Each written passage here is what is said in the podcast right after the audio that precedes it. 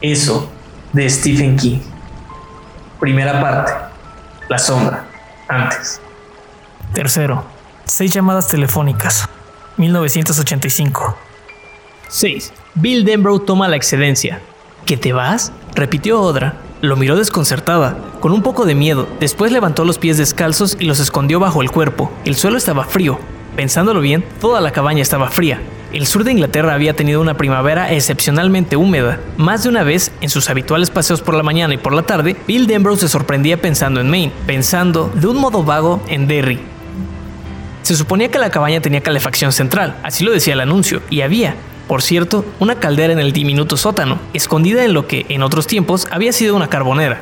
Pero él y Odra habían descubierto apenas iniciada la filmación que los británicos no tenían de la calefacción central la misma idea que los norteamericanos. Al parecer, para los británicos había calefacción central siempre que uno no orinara un témpano de hielo al levantarse. En ese momento era de mañana, apenas cuarto para las 8. Bill había colgado el teléfono cinco minutos antes. No puedes decirte sí, Bill, lo sabes muy bien. Es preciso, dijo él.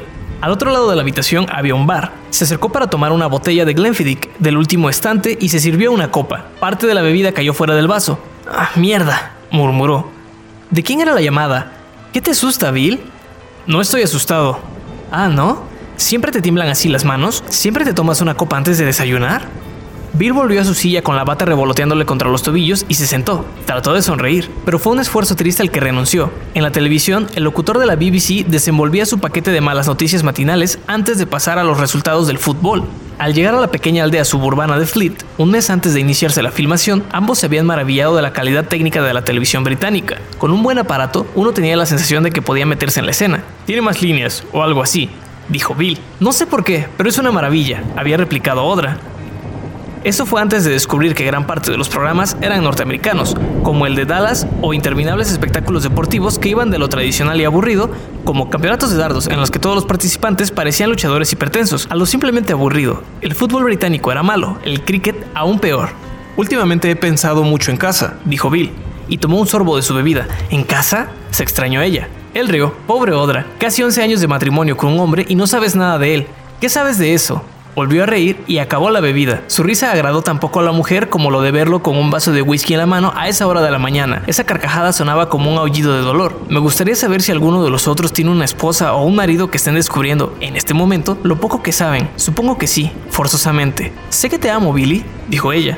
Durante 11 años eso ha sido bastante. Lo sé. Le sonrió. Fue una sonrisa dulce, cansada y asustada.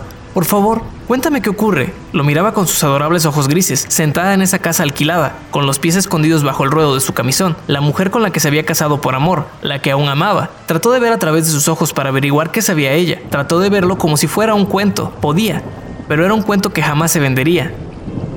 He aquí un pobre muchacho del estado de Maine que va a la universidad gracias a una beca. Durante toda su vida ha querido ser escritor, pero cuando se inscribe en los cursos literarios se encuentra perdido, sin brújula, en una tierra extraña y atemorizante. Hay un tipo que quiere ser Optic, otro desea ser Faulkner en versión de Nueva Inglaterra, solo que quiere escribir novelas sobre la triste vida de los pobres en versos libres. Hay una muchacha que admira a Joyce Carol Oates, pero piensa que, por haber sido nutrida en una sociedad sexista, Oates es radioactiva en un sentido literario. Oates no puede ser limpia, dice esta muchacha. Ella será más limpia. También está el graduado gordo y bajito, que no puede hablar sino en murmullos. Ese tipo ha escrito una obra en la que participan 12 personajes. Cada uno de ellos dice una única palabra. Poco a poco, los espectadores se dan cuenta que, al reunir esas palabras sueltas, se obtiene la frase La guerra es la herramienta de los sexistas mercaderes de la muerte. La obra de este tipo es calificada con un sobresaliente por el hombre que dicta el seminario de literatura creativa. Ese instructor ha publicado cuatro libros de poesía y sus tesis de licenciatura, todo en la imprenta de la universidad. Fuma marihuana y usa un medallón con el símbolo de la paz. La obra del gordo murmurador es representada por un grupo teatral guerrillero durante la huelga contra la guerra que clausura el recinto universitario en mayo de 1970.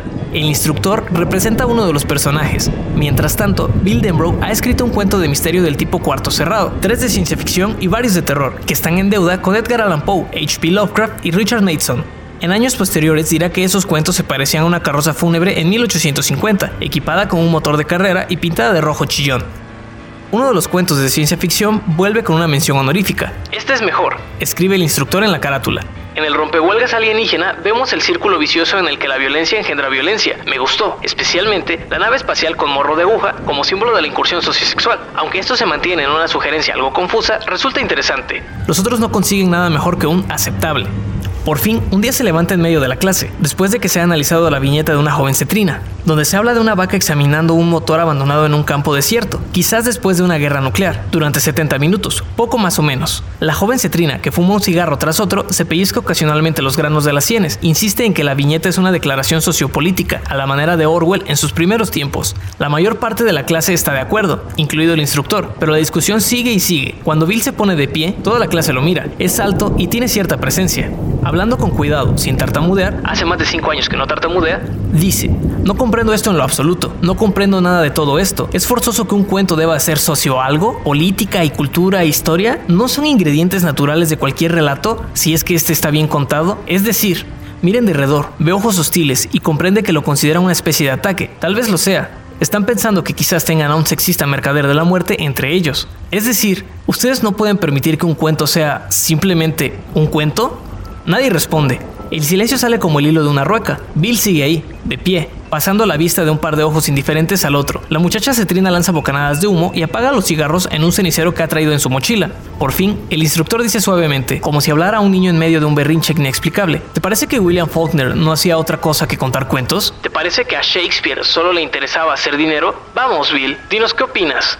Después de una larga pausa en la que estudia la pregunta, Bill contesta, Opino que eso está bastante cerca de la verdad. Creo, dice el instructor, jugando con su bolígrafo y sonriendo a Bill con los ojos entrecerrados, que aún tienes mucho que aprender. El aplauso se inicia en algún punto de la parte trasera del salón. Bill se va, pero vuelve a la semana siguiente, decidido a no claudicar. Mientras tanto, ha escrito un cuento titulado Lo Oscuro, sobre un niño que descubre un monstruo en el sótano de su casa. El niño se enfrenta al monstruo, lucha con él y acaba por matarlo. Bill siente una especie de excitación sagrada mientras lo escribe. Hasta le parece que no está escribiendo, sino que el relato fluye a través de él. En cierto instante deja el bolígrafo y saca su mano, acalorada y dolorida, al frío invierno, donde sus dedos casi echan humo por el cambio de temperatura. Se pasea por un rato con sus botas verdes cortadas, que chirrian en la nieve como diminutas bisagras sin aceitar. El cuento parece abultarle la cabeza, le da un poco de miedo el modo en que necesita salir. Siente que, si no consigue salir a través de su mano apresurada, le hará estallar los ojos en su urgencia por escapar y convertirse en algo concreto. Ahora sí lo destruyo, confiesa la ventosa oscuridad invernal y ríe un poco, una risa estremecida. Se da cuenta de que, por fin, ha descubierto cómo hacerlo. Después de intentarlo por 10 años, de pronto ha hallado el botón de arranque en esa gran excavadora muerta que tanto espacio ocupa dentro de su cabeza y se ha puesto en marcha. No estaba hecha para llevar a los bailes a las chicas bonitas, no es un símbolo de estatus, es algo serio, puede acabar con todo, y si él no se anda con cuidado, acabará también con él.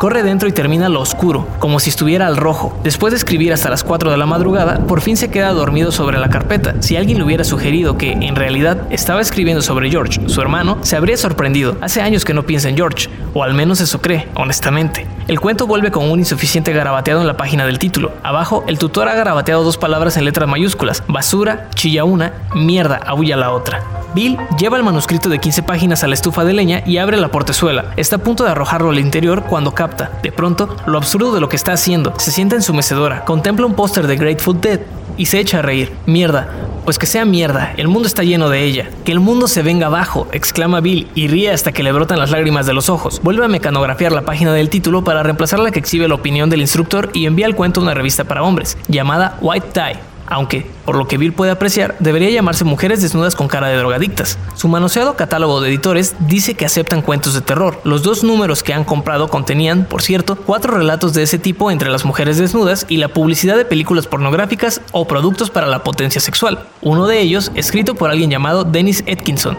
que es bastante bueno. Envía al oscuro, sin grandes esperanzas, ha ofrecido varios cuentos a diversas revistas sin conseguir otra cosa que notas de rechazo, pero queda asombrado y en la gloria cuando el editor de White Tie lo compra por 200 dólares, pagaderos en el momento de su publicación. El hombre agrega una breve nota diciendo que es el mejor cuento de terror desde que Ray Bradbury publicó El Frasco. Es una lástima que solo vayan a leerlo unas 70 personas de costa a costa. Agrega, pero a Bill Denbrough no le importa. ¡200 dólares! Se presenta a su tutor con una nota de renuncia al seminario de literatura creativa. Su tutor la firma. Bill Denbrough pega la nota a la elogiosa carta del editor y clava ambas cosas en el tablón de anuncios, junto a la puerta de su tutor. En la esquina del tablero hay una historieta antibélica, y de pronto, como moviéndose por cuenta propia, sus dedos sacan el bolígrafo del bolsillo y cruzan la tira cómica. Si la ficción y la política llegan alguna vez a ser intercambiables, voy a suicidarme, porque ya no sabré qué hacer. La política cambia siempre. ¿Se dan cuenta? Los cuentos jamás. Hace una pausa, sintiéndose un poco bajo, pero sin poder evitar agrega, creo que ustedes tienen mucho que aprender. Tres días después le vuelve, por correo, su nota de renuncia. El tutor la ha firmado. En el espacio designado para la calificación en el momento de dejar el curso, no ha puesto el incompleto o el regular que habría correspondido por las notas obtenidas. Hay, en cambio, un furioso insuficiente plantado sobre la línea. Abajo, el instructor ha escrito: ¿Usted cree que el dinero demuestra algo, Denbrough? Bueno, en realidad, sí. Dice Bill Denbrough a su apartamento vacío, y una vez más comienza a reír como enloquecido. En su último año de universidad se atreve a escribir una novela, porque no tiene ni idea de lo que está emprendiendo. Escapa de la experiencia rasguñado y con miedo, pero vivo, y con un manuscrito de casi 500 páginas. Lo envía de Viking Press, sabiendo que será la primera de muchas paradas para su libro, que trata de fantasmas, pero le gusta el logotipo de Viking, y la editorial es, por lo tanto, un buen sitio para comenzar. En realidad, la primera parada también es la última. Viking compra el libro, y así comienza el cuento de hadas para Bill Denbrough. El antiguo Bill el Tartaja alcanza el éxito a la edad de 23 años. Tres años más tarde, a 4500 kilómetros de Nueva Inglaterra, logra una extraña especie de celebridad al casarse con una estrella de cine, cinco años mayor que él, en la iglesia de Hollywood. Los periodistas dedicados al chisme del espectáculo le auguran siete meses de duración. Según dicen, la única duda es si acabará en divorcio o en anulación. Los amigos y enemigos de ambas partes tienen más o menos la misma sensación. Dejando a un lado la diferencia de edad, las disparidades son asombrosas. Él es alto, se está quedando calvo y se inclina un poco hacia la gordura. Habla lentamente cuando está acompañado. Odra, por el contrario, es una estatuaria de belleza de pelo castaño rojizo. Se parece menos a una mujer terrestre que a una criatura de cierta raza superior y divina se ha contratado a Bill para que escriba el guion de su segunda novela, Los Rápidos Negros, sobre todo porque el derecho a hacer al menos el primer borrador es una condición de venta inmutable. Aunque su agente gimiera, considerándolo una locura, el borrador ha resultado bastante bueno, por cierto, y ha sido invitado a Universal City para reelaboraciones y reuniones de producción. Su agente es una mujer pequeña, llamada Susan Brown, mide exactamente un metro y medio de estatura, es violentamente enérgica y aún más violentamente enfática. No lo hagas, Billy, le aconseja. Despídete de tu asunto, tienes mucho dinero invertido en eso y pueden conseguir que alguno de los buenos escriba el guion, hasta Goldman, tal vez. ¿Quién? William Goldman, el único buen escritor que se dedicó a eso y consiguió las dos cosas. ¿De qué estás hablando, Sus? Se quedó ahí y sigue bien, dijo ella. Las posibilidades de lograr eso son como las de curarse de un cáncer de pulmón. Se puede, pero ¿quién hace el intento? Te quemarás en sexo y alcohol, o en alguna de esas nuevas drogas. Los ojos pardos de Susan, enloquecedoramente fascinantes, chisporreaban con vehemencia, y si encargan el trabajo a cualquier inepto y no a alguien como Goldman, ¿qué importa? El libro está seguro, no le pueden cambiar una sola palabra. Susan, escucha Billy, cobra tu dinero y huye. Eres joven y fuerte, eso es lo que les gusta. Si vas, primero te cercenará la autoestima, después la capacidad de escribir 10 palabras seguidas, pero lo peor es que te quitarán los testículos. Escribes como un adulto, pero eres solo un niño con la frente muy grande. Tengo que ir. Eres un gilipollas, contraataca ella. No lo hagas, en serio, tengo que hacerlo. Por Dios, necesito alejarme de Nueva Inglaterra. Tiene miedo de decir lo que viene a continuación, porque es como pronunciar una maldición, pero se lo debe. Tengo que irme lejos de Maine. ¿Por qué? No sé, pero así es. ¿Me estás diciendo algo real, Billy, o hablas simplemente como escritor? Es real. Durante esa conversación están juntos en la cama. Ella tiene los pechos pequeños como melocotones, dulces como melocotones. Él la ama mucho, pero no como ambos saben que sería bueno amar. Ella se sienta, con un revoltijo de sábanas en el regazo y enciende un cigarro. Está llorando, pero lo más probable es que crea que Bill no lo sabe. Hay un solo brillo en sus ojos. Parece más prudente no mencionar el asunto. Aunque él no la ame como sería bueno amar, le tiene muchísimo afecto. Está bien, Vete, dice ella con voz seca y profesional, girando en su dirección. Cuando estés listo, si todavía tienes fuerzas, telefonéame, yo iré a recoger los pedazos, si queda alguno. La versión fílmica de Los Rápidos Negros se titula El Foso del Demonio Negro y Odra Phillips representa el personaje femenino principal. El título es horrible, pero la película resulta bastante buena y él solo pierde una parte de sí en Hollywood, su corazón.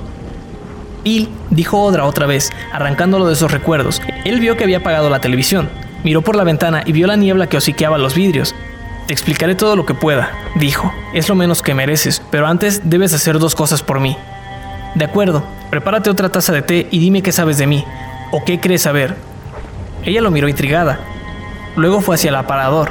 Sé que eres de Maine, dijo, sirviéndose el té. Aunque no era inglesa, su voz había adquirido un dejo de entonación británica, secuela de la parte representada en el desván, la película por cuya filmación estaban ahí. Era el primer libreto original de Bill. También se le había ofrecido la dirección, pero él la había rechazado. Gracias a Dios. De lo contrario, viajar ahora habría sido arruinarlo todo por completo. Sabía lo que iban a decir los del equipo. Por fin Bill Denbrough muestra la hilacha, otro maldito escritor chiflado. Bien sabía Dios que se sentía bastante loco en esos instantes. Sé que tenías un hermano al que querías mucho y murió, prosiguió Odra. Sé que creciste en una ciudad llamada Derry. Te mudaste a Bangor unos dos años después de la muerte de tu hermano. Y a los 14 a Portland. Sé que tu padre murió de cáncer de pulmón cuando tenías 17. Y escribiste un éxito de ventas cuando todavía estabas en la universidad, manteniéndote con una beca y un trabajo de media jornada en una empresa textil. Eso tiene que haberte parecido muy extraño. El cambio de ingresos, de perspectivas. Cuando volvió a su lado, él vio que acababa de darse cuenta de los espacios ocultos entre ambos. Sé que escribiste Los Rápidos Negros un año después y viniste a Hollywood. Y la semana antes de iniciarse la filmación, conociste a una mujer muy complicada, llamada Audra Phillips, que sabía, en parte, lo que estabas pasando, lo de esa descabellada incomprensión, porque había sido, sencillamente, Audrey Philbot hasta cinco años antes, y esa mujer se estaba ahogando, no Audra. Ella le sostuvo la mirada, serena, o, ¿por qué no? Seamos francos y llamemos a las cosas por su nombre. Me estaba ahogando. Descubrí las anfetaminas dos años antes de conocerte. Un año después, la cocaína, que era todavía mejor. Una anfeta en la mañana, coca por la tarde, vino por la noche y un valium a la hora de acostarme. Las vitaminas de Odra. Demasiadas entrevistas importantes, demasiados papeles buenos. Daba risa de tan parecida a los personajes de Jacqueline Susan. ¿Sabes cómo imagino ese periodo ahora, Bill? No. Ella bebió un sorbo de té sin dejar de mirarlo a los ojos y sonrió. Era como correr por la rampa móvil del aeropuerto de Los Ángeles, ¿comprendes? No, no del todo. Es una rampa móvil de unos 400 metros. Conozco la rampa, pero no sé qué estás... Si te quedas de pie en ella, te lleva hasta la zona de entrega de equipaje, pero no hace falta que te quedes inmóvil, puedes caminar o correr, y parecería que lo estás haciendo como de costumbre porque tu cuerpo olvida que estás agregando velocidad a la de la rampa. Por eso al final han puesto esos letreros que dicen circule despacio, rampa móvil. Cuando te conocí, me sentía como si hubiera salido a toda carrera de esa rampa a un suelo que ya no se movía. Mi cuerpo iba 9 kilómetros por delante de mis pies. No se puede mantener el equilibrio. Tarde o temprano te caes de boca. Pero yo no me caí, porque tú me sostuviste. Apartó el té para encender un cigarro sin dejar de mirarlo. Él solo vio que le temblaban las manos, por el imperceptible estremecimiento de la llama que se movió de lado a lado antes de encontrar el extremo del cigarro. Ella aspiró profundamente y exhaló un alito de humo. ¿Qué otra cosa sé de ti? Sé que pareces tenerlo todo controlado. Nunca se te ve con prisa por pasar a la próxima copa, o a la próxima reunión, o a la próxima fiesta. Pareces convencido de que todo estará ahí, si lo deseas. Hablas despacio, supongo que es en parte por el acento de Maine, pero sobre todo por tu modo de ser. Entre los hombres que conozco, fuiste el primero que se atrevió a hablar despacio. Yo tenía que aminorar la marcha para escucharte. Cuando te miraba, Bill veía a alguien que jamás corría por la rampa móvil, porque estaba seguro de que la rampa lo llevaría a su destino. Parecía no haberte tocado la histeria y la exageración. No alquilaste un Rolls Royce para lucirlo los sábados por la tarde con tu propio nombre grabado en las placas. No tenías un agente de prensa para que hiciera publicar artículos en las revistas de chismes. No te presentaste en esos programas de entrevistas para lucirte. A los escritores no los invitan, a menos que sepan hacer trucos de cartas o algo similar. Dijo él sonriendo. Es como una ley nacional. Pensó que ella también sonreiría, pero no fue así. Sé que siempre estuviste cerca cuando te necesité, cuando salí volando de la rampa móvil. Tal vez me salvaste de tragar la píldora que no correspondía después de haber bebido demasiado. O tal vez yo habría salido a flote de todos modos, y no hago sino dramatizar. Pero no lo creo así. Adentro, donde estoy yo, no me lo parece. Apagó el cigarro, al que solo le había dado dos caladas. Sé que desde entonces nunca me has fallado, ni yo a ti. Nos entendemos en la cama. Antes eso me importaba muchísimo, pero también nos entendemos fuera de ella, y ahora eso me parece más importante. Siento que podría envejecer contigo sin dejar de ser valiente. Sé que bebes demasiada cerveza y que no haces suficiente ejercicio. Sé que algunas noches tienes pesadillas. Él se sobresaltó. Fue un desagradable sobresalto, casi un susto. Nunca sueño. Ella sonrió. Eso dices a los periodistas cuando te preguntan de dónde sacas las ideas, pero no es cierto, a menos que cuando gruñes toda la noche sea por indigestión. Y no creo que sea eso, Billy. ¿Hablo dormido? Preguntó él, cauteloso. No recordaba ningún sueño, ninguno en lo absoluto, bueno o malo. Odra asintió. A veces, pero nunca llego a entender lo que dices. Y un par de veces has llorado. Él la miró, inexpresivo. Tenía mal gusto en la boca. Le corría garganta abajo, como el sabor de la aspirina disuelta. Ahora ya sabes qué sabor tiene el miedo, pensó. Era hora de que lo averiguaras, teniendo en cuenta todo lo que has escrito sobre el tema. Supuso que uno acababa por acostumbrarse al sabor siempre y cuando uno viviera lo suficiente. Súbitamente, los recuerdos estaban tratando de entrar en tropel. Era como si tuviera en la mente un saco negro que se hinchaba, amenazado con escupir nocivos sueños, retazos del subconsciente, hacia el campo mental de visión dominado por la mente racional alerta. Y si eso ocurría de pronto, en lo que sería. Trató de empujarlo todo hacia atrás, y lo consiguió, pero no antes de oír una voz. Era como si alguien, sepultado vivo, hubiera gritado desde el suelo. Era la voz de Dick Asprak. Me salvaste la vida, Bill. Esos muchachos me vuelven loco. Algunas veces creo que quieren matarme de verdad. Tus brazos, dijo Odra. Bill se los miró. Se le había puesto la carne de gallina, pero no eran bultitos pequeños, sino enormes puntos blancos, como huevos de insectos. Los dos observaron fijamente, sin decir nada, como si contemplaran una interesante pieza de un museo hasta que la carne de gallina desapareció, poco a poco. En el silencio siguiente, Odra dijo, Y otra cosa, alguien te llamó esta mañana desde Estados Unidos y dijo que debías abandonarme. Él se levantó, echó un breve vistazo a las botellas de licor y entró a la cocina. Volvió con un vaso de jugo de naranja diciendo, sabes que yo tenía un hermano y sabes que murió, pero no que fue asesinado. Odra suspiró. ¿Asesinado? Oh, Bill, ¿por qué no me lo... ¿Por qué no te lo conté? Rió otra vez con esa risa que parecía un ladrido. No lo sé. ¿Qué pasó? Por entonces vivíamos en Derry. Habíamos sufrido una inundación, pero ya estaba pasando y George se aburría. Yo estaba en cama, con gripa. Él quiso que le hiciera un barquito de papel. Yo había aprendido a hacerlos en el campamento de verano, el año anterior. Dijo que iba a hacerlo navegar por las alcantarillas de Witcham y de Jackson Street, porque estaban todavía llenas de agua. Entonces le hice el barquito. Él me dio las gracias y salió. Fue la última vez que vi a mi hermano George con vida. Si no hubiera estado con gripa, tal vez habría podido salvarlo. Hizo una pausa, frotándose la mejilla izquierda con la mano derecha, como si buscara un crecimiento de barba. Sus ojos aumentados por los lentes parecían pensativos, pero no estaba mirando a Odra. Ocurrió ahí mismo, en Witcham Street, no muy lejos de la intersección con Jackson. El que lo mató le arrancó el brazo izquierdo, tal como un niño podría arrancarle el ala a una mosca. El forense dijo que había muerto por el shock o por la pérdida de sangre. Por lo que pude ver, poco importaba la diferencia. Por Dios, Bill. Te preguntarás por qué nunca te lo conté. La verdad es que yo tampoco lo sé. Estamos casados desde hace 11 años y, hasta ahora, no te había enterado de lo ocurrido con Georgie. Yo conozco a toda tu familia, hasta tus tíos. Sé que tu abuelo murió en su taller de Iowa, jugando con la sierra móvil mientras estaba borracho. Lo sé porque la gente casada, por ocupada que esté, llega a decirse casi todo al cabo de un tiempo, aunque acaben por aburrirse y dejen de escuchar. Lo captan, de cualquier modo, como por ósmosis. ¿O no estás de acuerdo? Sí, dijo ella débilmente. Estoy de acuerdo, Bill, y nosotros siempre hemos podido conversar, ¿verdad? Ninguno de nosotros se aburrió nunca hasta el punto de captar por ósmosis, ¿verdad? Bueno, comentó ella. Eso pensé siempre, hasta hoy. Vamos, Sodra. Sabes todo lo que ha pasado en los últimos 11 años de mi vida. Cada operación, cada idea, cada resfriado, cada amigo, cada individuo que me haya tratado bien o mal. Sabes que me acostaba con Susan Brown. Sabes que a veces, cuando bebo, me pongo estúpido y pongo discos a todo volumen exagerado. Especialmente las de Grateful Dead, dijo ella. Él rió. Esta vez ella respondió a la sonrisa. Sabes también lo más importante. Las cosas que deseo. Sí, creo que sí. Pero esto...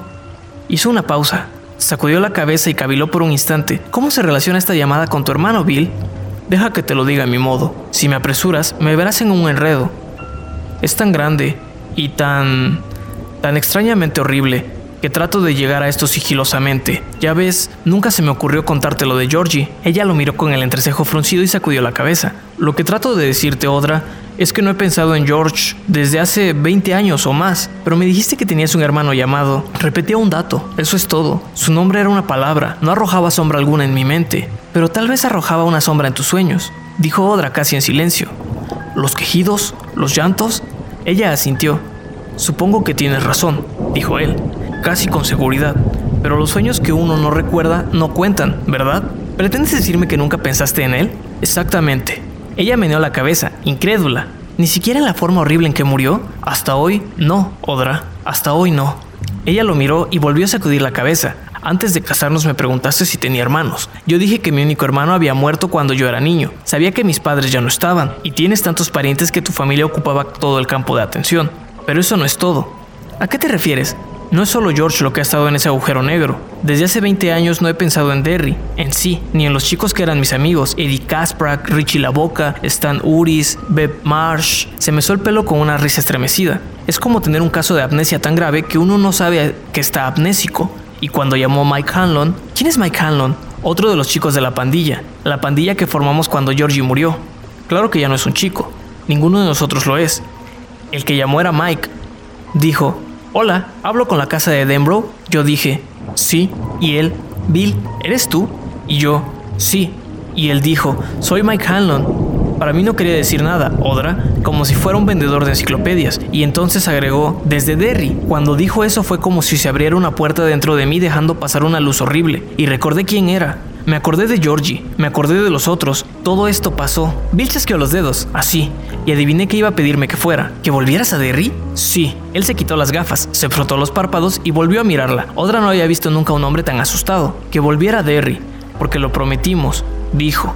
Y es cierto, lo prometimos. Todos nosotros, los chicos, estábamos en el arroyo que corría por los barrens, tomados de la mano, formando un círculo, y nos habíamos cortado las palmas con un trozo de vidrio. Éramos como un grupo de chiquillos jugando el juramento de sangre, solo que era real. Le mostró las palmas. En el centro de cada una se veía una cerrada escalería de líneas blancas que podían ser tejido cicatrizado. Ella había tomado esas manos incontables veces sin reparar jamás en esas cicatrices. Eran borrosas, sí, pero habría jurado. Y la fiesta, aquella fiesta, no se trataba de la fiesta en la que se habían conocido, aunque la segunda constituía un perfecto final de un libro para la primera, al terminar la filmación de El foso del demonio negro, había sido un festejo ruidoso y con mucho alcohol, digno ejemplo de todo lo que se hacía en Topanga Canyon, tal vez un poco menos perverso que otras fiestas a las que ella había asistido en Los Ángeles, porque la filmación había salido mejor de lo que cabía esperar y todos lo sabían. Para Odra Phillips, mucho mejor aún, pues se había enamorado de William Denbrough. ¿Cómo se llamaba la autoproclamada quiromántica? Odra no lo recordaba, pero era una de las ayudantes del maquillador. Recordaba que la muchacha, a cierta altura de la fiesta, se había quitado la blusa, descubriendo el pequeño sostén que llevaba debajo, para atársela a la cabeza, como si fuera un pañuelo de gitana. Emocionada por la marihuana y el vino, había pasado el resto de la noche leyendo las manos, al menos hasta que perdió el sentido. Odra ya no recordaba si las interpretaciones de la muchacha habían sido buenas o malas, ingeniosas o estúpidas, porque también ella estaba bastante emocionada aquella noche. Lo que sí recordaba era que, en cierto momento, la chica había tomado la palma de Bill y la de ella, diciendo que concordaban exactamente. Eran vidas gemelas, dijo. Recordaba haber mirado, bastante celosa, mientras la muchacha seguía las líneas de aquella palma con una uña exquisitamente esmaltada. ¡Qué celos estúpidos! En esa extraña subcultura del cine, donde los hombres daban palmaditas en los traseros femeninos con la misma indiferencia con que, en Nueva York, se les daba un beso en la mejilla. Pero había algo íntimo en ese rastreo y por entonces en la palma de Bill no había ninguna cicatriz blanca. Odra estaba segura de sus recuerdos, pues había observado la lectura con ojos celosos de enamorada, y así se lo dijo a Bill. Él asintió. Tienes razón, en esa época no estaban ahí, y aunque no podría jurarlo, no creo que estuvieran ahí anoche. Ralph y yo estuvimos haciendo pulsos en el Plow en Barrow, por las cervezas, me habría dado cuenta.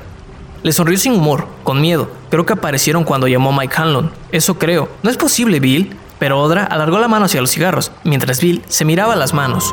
Lo hizo Stan, comentó. Nos cortó las palmas de la mano con un fragmento de botella de Coca-Cola. Ahora lo recuerdo con claridad. Miró a Odra. Sus ojos parecían doloridos y desconcertados tras las gafas. Recuerdo cómo brillaba ese trozo de vidrio al sol. Era una de las nuevas, las de vidrio claro. Las de antes eran verdes. ¿Recuerdas? Ella sacudió la cabeza, pero Bill no la vio. Todavía estaba estudiando sus manos. Recuerdo que Stan dejó sus propias manos para el final. Fingió que se iba a cortar las muñecas y no las palmas. Creo que fue solo una broma, pero estuve a punto de correr hacia él para impedírselo. Por unos segundos, pareció decidido.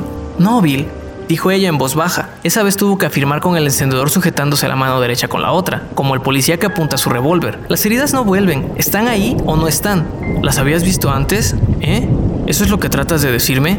Son muy tenues, dijo Odra, con más aspereza de la que hubiera querido. Todos estábamos sangrando, dijo. Estábamos de pie en el agua, a poca distancia de donde habíamos construido el dique. Eddie Kasprak, Ben Hanscom y yo aquella vez. No te refieres al arquitecto, ¿no? ¿Sabes de alguien que se llame así? Por Dios, Bill, el que construyó el nuevo centro de comunicaciones de la BBC. Todavía se está discutiendo sobre si es un sueño o un aborto. Bueno, no sé si es el mismo o no, no me parece probable, pero supongo que puede ser. El Ben que yo conocí era una maravilla construyendo cosas. Todos estábamos ahí, tomados de la mano. Yo tenía a Beb Marsh a mi derecha y a Richie Tossier a la izquierda. Estábamos en el agua, como una escena sacada de un bautismo sureño. Recuerdo que veía, en el horizonte, la torre de depósito de Derry. Se le veía tan blanca como uno imagina que son las túnicas de los arcángeles. Y prometimos, juramos, que si esto no había terminado, que si alguna vez volvía a empezar, regresaríamos y lo haríamos otra vez y lo pararíamos.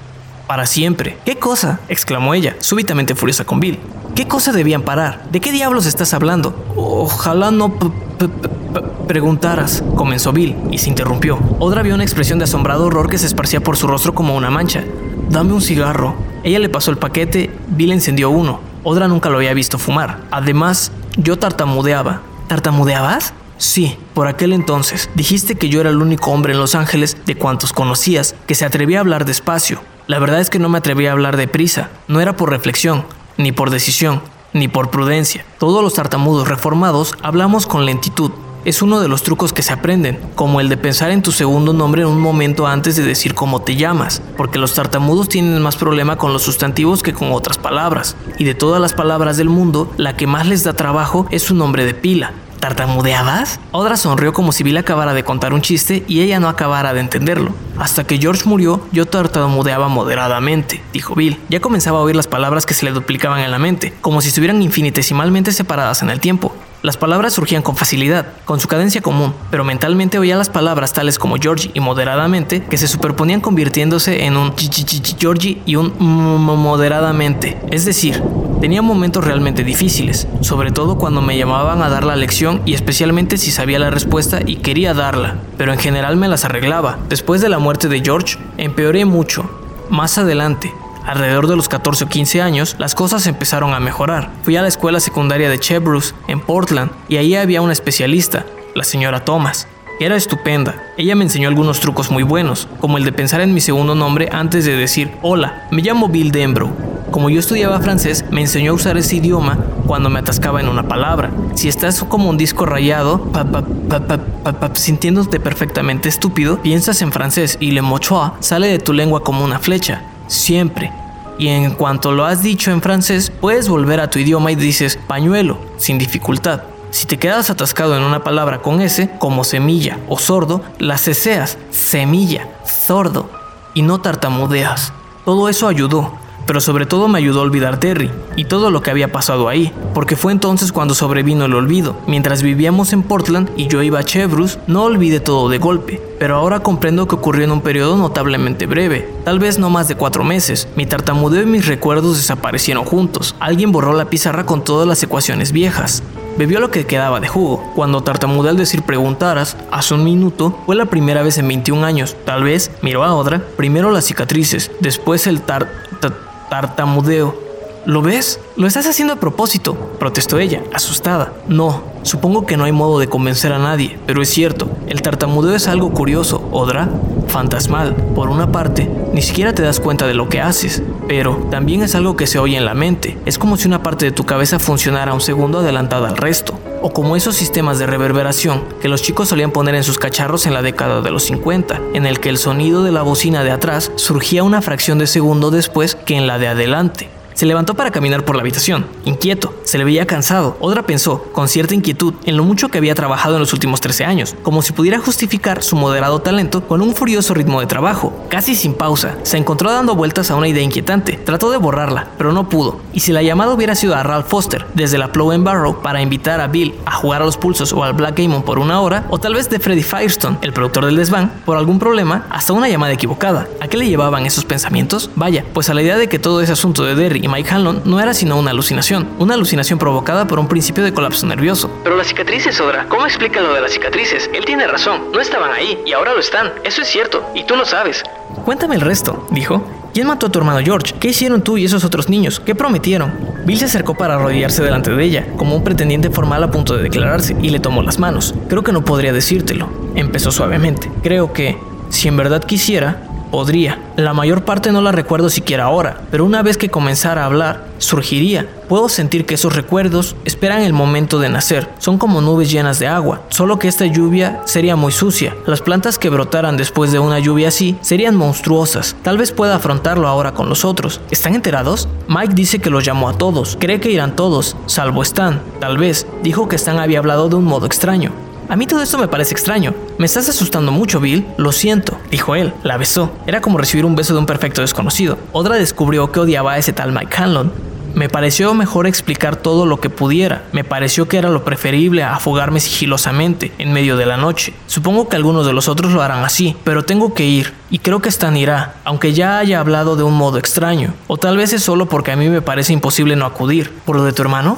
Bill meneó lentamente la cabeza. Podría decirte que sí, pero sería una mentira. Lo quería. Sé que ha de sonarte extraño, pues acabo de decirte que llevaba 20 años sin pensar en él, pero quería endiabladamente a ese chico. Sonrió. Era un ciclón, pero yo lo quería. ¿Sabes? Otra que tenía una hermana menor asintió. Lo sé, pero no es por George. No puedo explicar de qué se trata. Es... Contempló la niebla matinal por la mañana. Me siento como el pájaro ha de sentirse cuando llega el otoño y él sabe, sabe de algún modo que debe volar a su terruño. Es instinto, nena, y creo que el instinto es el esqueleto que sostiene todas nuestras ideas sobre el libre albedrío, a menos que estés dispuesto a darte a las drogas, o a tragarte el revólver, o a caminar largamente por un muelle corto. No puedes decir que no a algunas cosas, no puedes impedir que pasen, así como no puedes estar en el campo de béisbol con un bate en la mano y dejar que la pelota te golpee. Tengo que ir, esa promesa la tengo en mente como un ans, ans, ans, anzuelo Ella se levantó para acercarse cuidadosamente. Se sentía muy frágil, como si pudiera romperse, y le puso una mano en el hombro para hacerlo girar hacia ella, y dijo, entonces llévame contigo. La expresión de horror que se extendió en la cara de Bill, no porque ella le horrorizara, sino porque se horrorizaba por ella, fue tan cruda que Odra retrocedió, realmente asustada por primera vez. No, dijo él, ni lo pienses, Odra, ni se te ocurra. Te quiero a más de 3.000 kilómetros de Derry. Creo que Derry va a ser una ciudad muy peligrosa en las próximas dos semanas. Tienes que quedarte aquí, seguir trabajando y ofrecer disculpas en mi nombre. Promételo. ¿Tengo que prometer? inquirió ella, sin dejar de mirar a los ojos. ¿Tengo que prometerlo, Bill? Odra, tú hiciste una promesa y miren que te has metido, y en lo que me has metido a mí también, porque soy tu esposa y te amo. Las grandes manos de Bill le apretaron dolorosamente los hombros. Promételo, promételo. Pum, pum, pum, y ella no pudo soportarlo, no pudo soportar esa palabra rota, atascada en su boca como un pez contorsionado. Está bien, lo prometo, lo prometo. Estalló en lágrimas. ¿Estás satisfecho? Dios mío, estás loco. Todo eso es una locura, pero lo prometo. La rodeó con un brazo y la llevó al sofá. Le sirvió un coñac. Ella lo bebió a sorbos, dominándose poco a poco. ¿Cuándo te vas? Hoy en el Concord. Llegaré a tiempo. Si voy al aeropuerto en automóvil, en vez de tomar el tren, Freddy quería que estuviera en el set después de almorzar. Si tú vas a las 9, no sabes nada, ¿comprendes? Ella sintió, renuente. Estaré en Nueva York antes de que pase nada y en Derry antes de que se ponga el sol, con las debidas conexiones. ¿Y cuándo te volveré a ver? preguntó ella. Él abrazó con fuerza, pero no respondió a su pregunta. Eso, de Stephen King.